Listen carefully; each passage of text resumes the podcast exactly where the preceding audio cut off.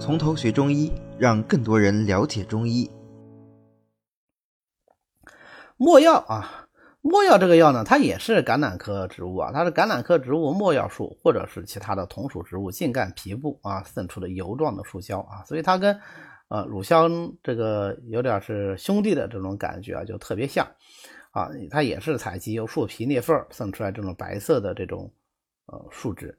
这个白色树脂啊，在暴露于空气里面，它很快就形成一种红棕色的啊硬硬的这种树脂块。那么我们要用的时候，把它打碎啊，然后炒炒到焦黑色来用就可以了。没药呢，它是苦平的，归心肝脾经啊。我们前面讲这个乳香呢，它是辛味药，因为有辛散嘛，那所以我们很容易解释它的这个活血的特性。没药虽然也归心肝经啊，很容易解释它能够入血分，但是它性味苦平呐。这个就不太好解释，它为什么有这个活血的这个作用。那么没药这个药最早啊，它其实是见于《开宝本草》。《开宝本草》里是这么说它的，他说啊，没药这个药性味苦，性平啊，无毒，主破血止痛，疗筋创、胀疮、诸恶疮滞漏，促下血，目中易昏痛，腹赤。哎，这个什么意思呢？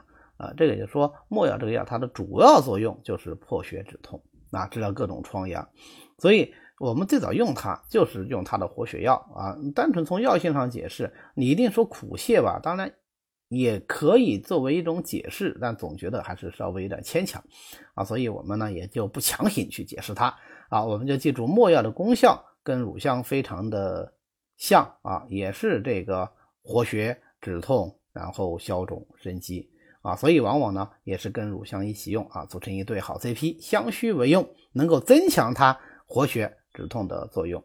那这两味药相比呢，乳香更上学，更擅长是活血生津一些啊。这个生津啊，不是经络的经啊，是那个筋骨的筋啊，所以它对于一些风湿痹痛，它的效果会更好一些。你比方说绢皮汤，它就是用的乳香，而没药呢，它就更偏重于散血化瘀一些。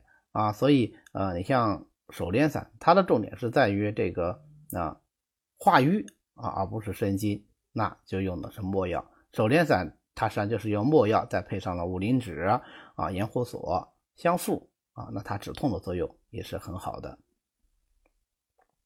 好，那么呃，没药的功效也很简单啊，就是跟乳香一样，活血止痛、消肿生肌。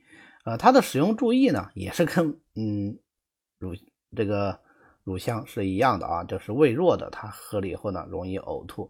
加上我们又经常是相虚为用，对吧？啊，跟乳香一起用，那这种情况下当然就更容易起呕吐了啊。所以乳香没药一起用的时候，两个药那都要适当的去减量。那另外一个，那没有瘀滞的或者是孕妇，当然也就不宜使用了。呃，乳香没药这两味药呢，我们学起来很像啊，所以一般来说我们就把它两个药并在一起学。那用起来呢，也是两个药。一起用啊，很少有单用的时候。好的，今天呢我们就讲到这里。为了方便大家和其他喜欢中医的朋友一起来学习和讨论中医知识，欢迎大家扫描下方的二维码。那么我们下次再见。